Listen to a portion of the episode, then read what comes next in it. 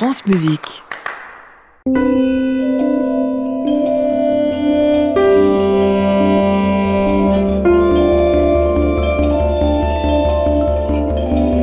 Bonsoir à tous, bonsoir Émilie. Bonsoir Rodolphe. Nous sommes ensemble jusqu'au bout de la nuit pour l'actualité du 10. Avec quelques fantaisies, quelques pas de danse aussi, même pour commencer de la poésie.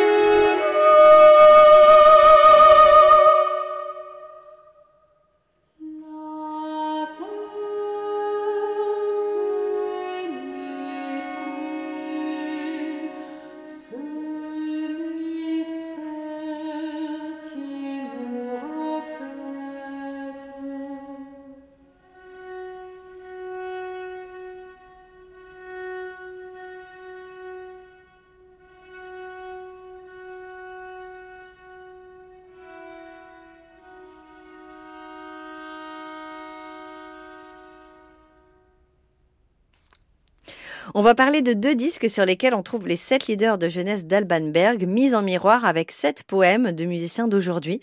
Vous venez d'entendre le premier. Aux sept leaders de Berg répondent donc sur cet opus les sept poèmes romans de Jean-Luc Darbelay, compositeur suisse né en 1946. Il a mis en musique quatre poètes du canton de Vaud, des textes qui évoquent l'amour et la perte, le passé, le présent, la présence et l'absence. Et c'est ainsi qu'il date de 1986. Il partage avec la musique de Berg, nous dit-on, les timbres impressionnistes et les harmonies envoûtantes. En tout cas, c'est une musique lyrique et touchante, défendue par les membres de l'ensemble Orion, euh, dans lequel on trouve d'ailleurs la fille du compositeur, et chantée par la soprano Lisa Tatin. Et ce qui est incroyable, Émilie, c'est que vous avez un deuxième disque avec les sept euh, leaders de Berg, mais cette fois-ci, qui est en face? C'est face aux sept leaders du compositeur allemand Stefan Heuke, né en 1959, une œuvre créée par la soprano Anne Schwanewilms, qui est celle qui l'enregistre ici pour la première fois. Esthétique totalement différente de celle de Jean-Luc Derbelay. On n'est pas du tout dans le lyrisme, mais dans un chant beaucoup plus radical, avec une atmosphère sombre, voire angoissante. Voici l'avant-dernier des sept leaders.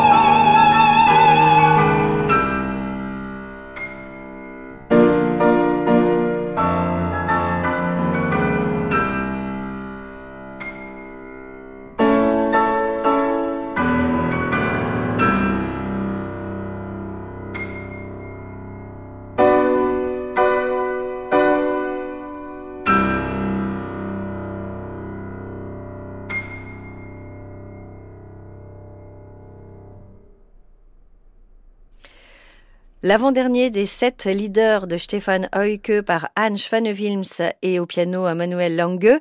Ça fait donc partie de ces deux disques autour des poèmes d'Alban Berg.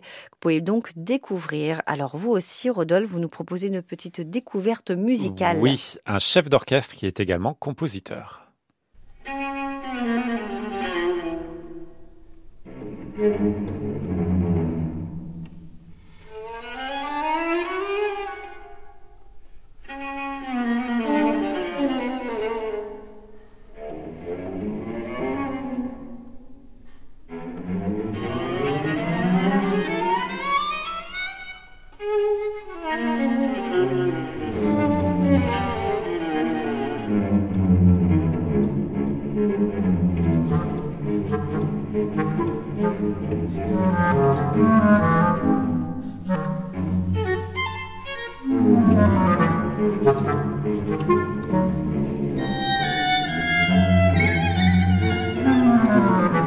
Le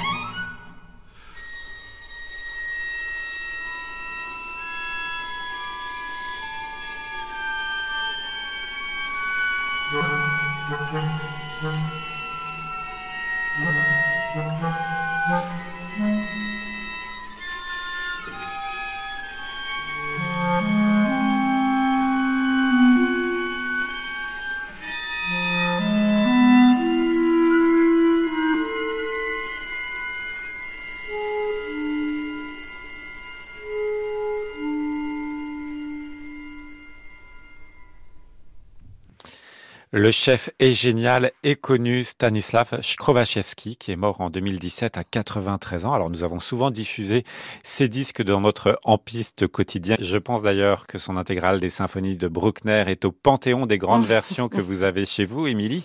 Vous m'en proposez tellement. Mais oui, alors celles de Skrovaczewski sont vraiment formidables. Alors ce qu'on connaît moins, c'est le compositeur qui a travaillé, figurez-vous, la composition avec Nadia Boulanger à Paris. Il a aussi rencontré Arthur Honegger et sa musique porte les traces du XXe siècle. Des artistes polonais ont aujourd'hui décidé de redonner vie à son œuvre récente et notamment les pièces de musique de chambre qui sont ici enregistrées. À la fin de sa vie, Krovachevski, paraît-il, était en train d'écrire un requiem. Alors j'espère qu'on aura un jour ce requiem qui est sans doute inachevé.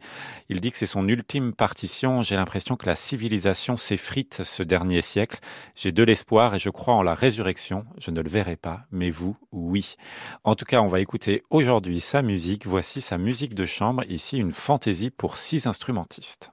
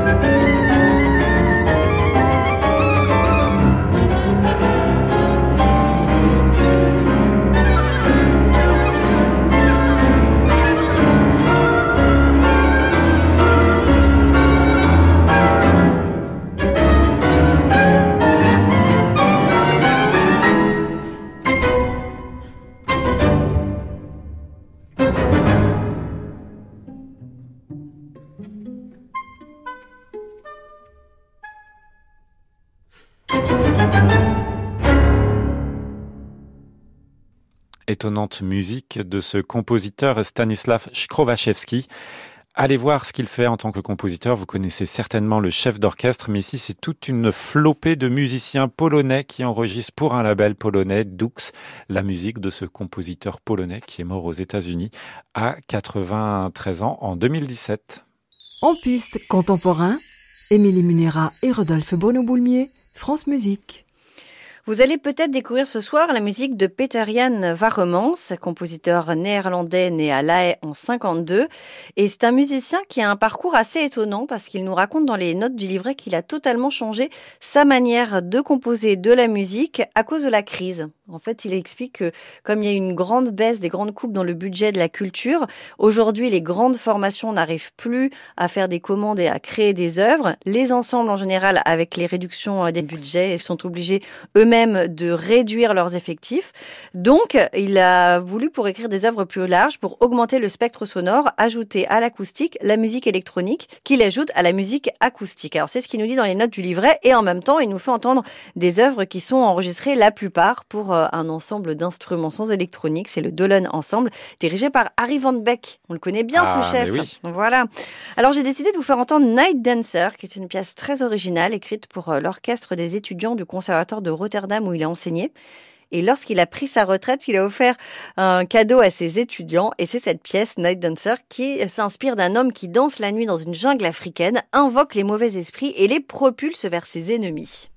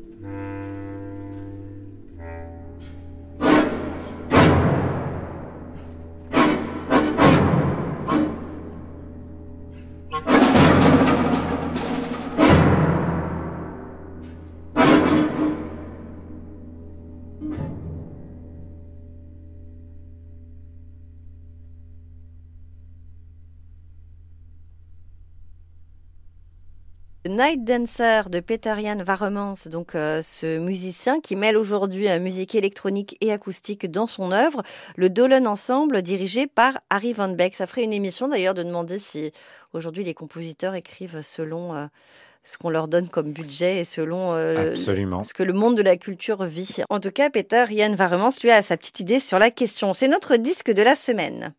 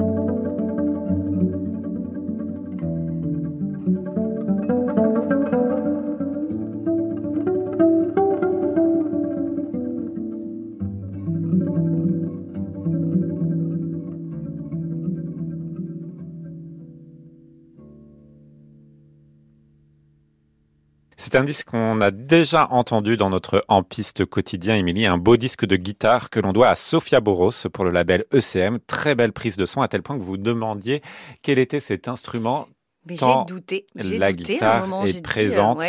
C'est un peu comme le clavecin. Les bonnes prises de son aident à écouter parfois ces instruments. Ici, c'est un disque avec beaucoup de compositeurs euh, vivants. À l'instant, l'œuvre du grand Kike Sinesi, guitariste argentin de 63 ans. Et comme souvent, ce sont des compositeurs interprètes qui écrivent le mieux pour la guitare. L'autre compositeur est également interprète, mais pas de guitare. C'est un jeune bandonéoniste, Joachim Alem argentin également. Alors je vous dis qu'il n'est pas guitariste, mais il paraît qu'il sait jouer de la guitare, un peu ah. comme vous sans bah doute. Oui, mais, mais tout, le, monde... sait jouer un tout petit peu de guitare. Voilà, il est professeur à Buenos Aires, spécialiste du tango. Il fait d'ailleurs évoluer ce genre euh, tout en restant attaché aux racines. Il a fondé un groupe, le New Tango Group. Et ici, c'est son œuvre pour guitare que l'on découvre, Sofia Boros, très beau disque pour le label ECM.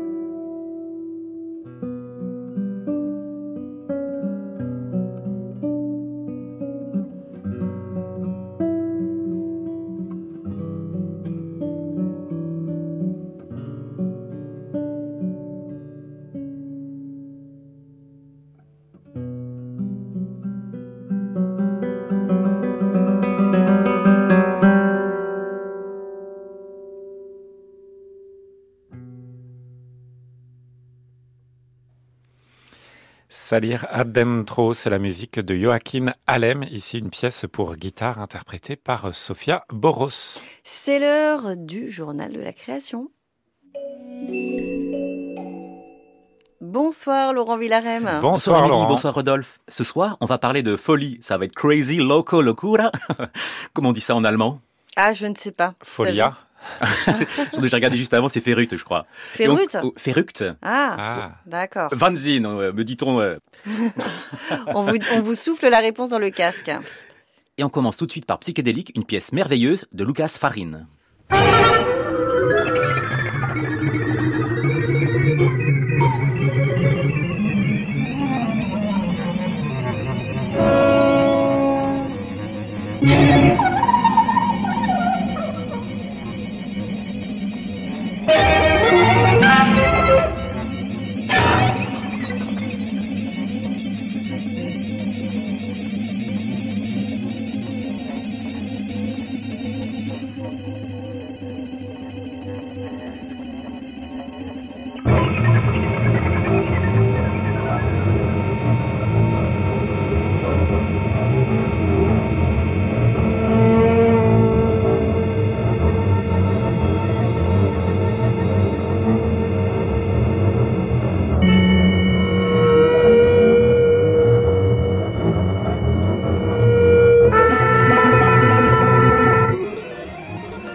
Compositeur argentin fait équipe avec l'ensemble Kern et le vidéaste Boris Labbé pour un projet complètement fou à Orléans le 1er juin. Ça c'est déjà fou, non ah.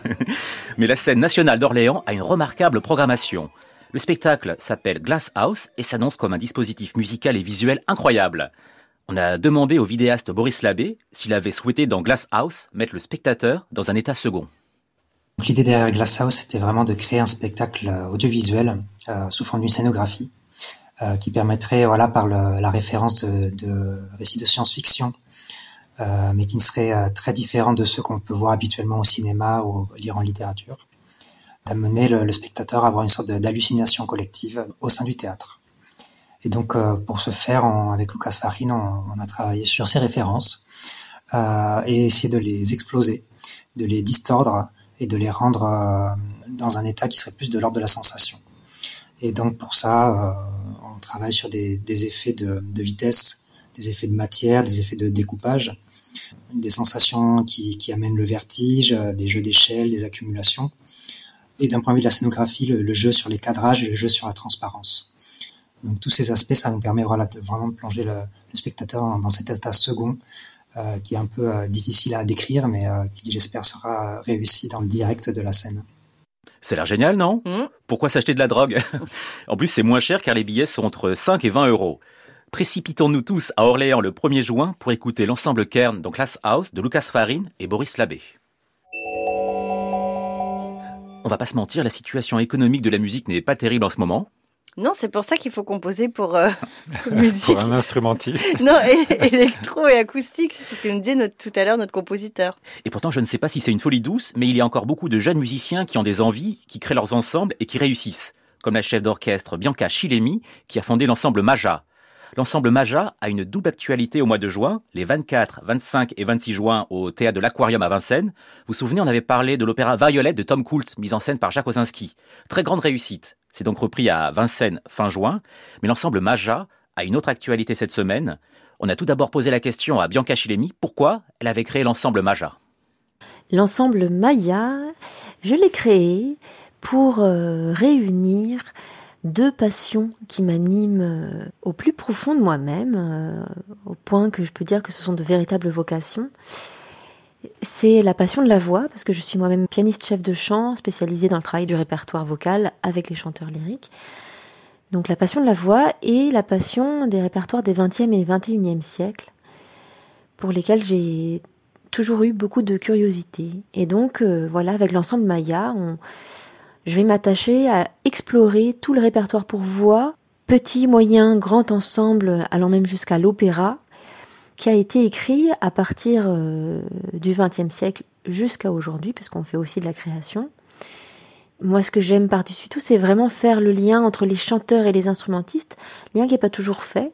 Parfois, ce sont deux mondes séparés. Et donc, je vais mettre tout le monde au service du texte chanté. Donc l'ensemble Maya, je me suis donc trompé euh, au tout début, donne donc le 2 juin à la scène nationale de Valenciennes et le 4 juin à l'atelier lyrique de Tourcoing un spectacle autour des Eight Songs for Mad King de Sir Peter Maxwell Davis. Est-ce que vous connaissez la musique de Maxwell Davis? Oui, on l'a aime beaucoup. Souvent, Quatuor à cordes, plein de choses. Mm. Alors on écoute un petit extrait de la pièce, puis on a demandé à Bianca Chilemi si la pièce de Maxwell Davis, Les huit chansons pour un roi fou, était une musique complètement folle. My darling, in stay?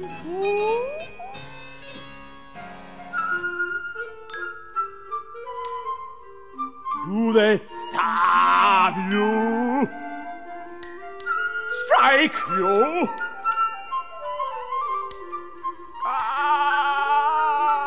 Scorn you?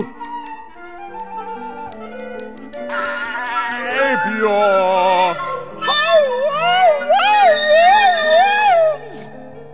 Cette pièce est complètement folle. Il est d'ailleurs intéressant de savoir que Peter Maxwell Davis, au moment de la création de son œuvre en 1969 par les Pierrot Players, n'avait pas idée que sa pièce serait autant reprise. Il avait vraiment pensé comme une performance unique et sans lendemain. Et l'histoire lui a montré le contraire. Elle a eu beaucoup de succès auprès des interprètes. Et le baryton euh, pour lequel il a écrit cette pièce, Roy Hart, qui était comédien-chanteur, avait des capacités vocales complètement folles, hallucinantes, qui collaient tout à fait à la folie du roi George III qui est mise en scène. Il avait cinq octaves de tessiture, était capable de faire des sons diphoniques. On peut vraiment dire que Maxwell Davis a écrit une œuvre pour un baryton qui n'existe pas, ou du moins qui n'existe plus. L'ensemble Maya de Bianca Chilemi interprète les huit chansons pour un roi fou de Peter Maxwell Davis le 2 juin à Valenciennes et le 4 juin à Tourcoing. Je vous parle d'un festival insolite. Je ne sais pas si ça rentre dans la thématique folie du journal de ce soir, mais c'est en Bretagne. Maintenant, je sais que vous êtes tous les deux des Bretonnants, n'est-ce pas? Ah oui, c'est vrai. et c'est le festival Aérolite à Logelou.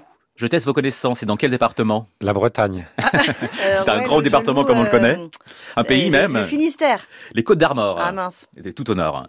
Et le centre de création artistique Logelou fait son festival du 7 au 10 juin avec des conférences, des rencontres et énormément de concerts où on pourra entendre des pièces électroniques ou électroacoustiques de Christine Groot, Philippe Olivier, Gonzalo Bustos ou Armando Balitz, qui est un compositeur très brillant.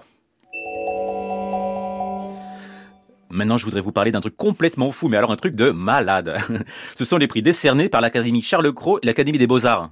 Voilà, pas de réaction, je vous avais prévenu. Hein. Oui, non, mais parce qu'on on, attend, on attend le... La folie La folie, oui. Oui, en fait, il n'y en avait pas. Ah bon, d'accord. L'Académie Charles Cros a donc décerné le Grand Prix du Président de la République à Bernard Cavana et l'Académie des Beaux-Arts a décerné son prix de commande à Fabien Touchard.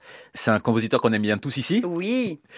Vous aviez passé son dernier disque dans En piste. J'aime beaucoup sa pièce Loï. On sent vraiment une filiation avec période ou partiel de Griset.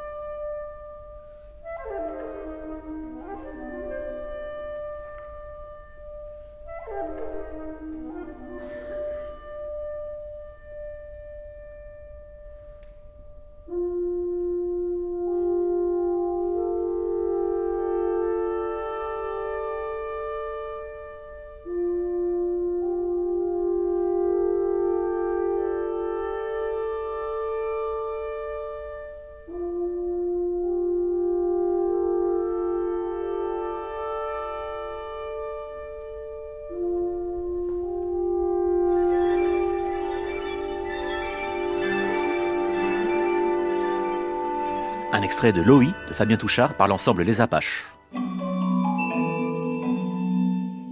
Et je voudrais terminer le journal par un concert où je suis allé. J'en ai déjà parlé, mais je me dis autant faire des retours sur les concerts qui sont vraiment impressionnants, Ceux qui sont vraiment enthousiasmants. C'est la musique de Metropolis, le film de Fritz Lang, avec la musique de Martin Matalon, qui était donnée dans une nouvelle version pour très grand orchestre, et c'était euh, stupéfiant. Le film est un chef-d'œuvre. L'orchestre de Paris dirigé par Kazushi Ono jouait admirablement bien, et la musique de Matalon apparaît vraiment comme un chef-d'œuvre, la synthèse de toute une vie de compositeur, car ça dure 2h30. Je ne sais pas si le concert a été enregistré. En tout cas, on écoute un petit extrait de la version de 1995 de Metropolis de Martin Matalon.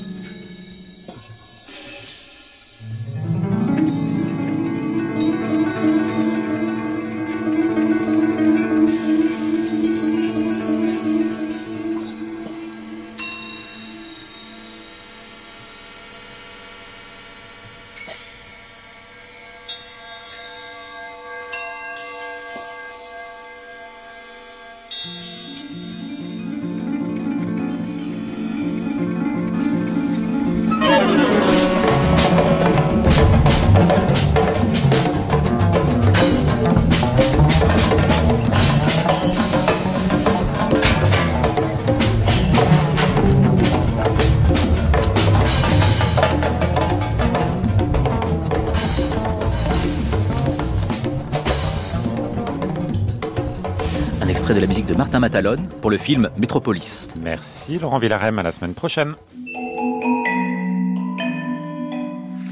Et merci à Céline Parfenoff qui réalise cette émission avec Frédéric Kiefer, Lisa Crépy et Aurore Deniso Bensala. À réécouter sur francemusique.fr.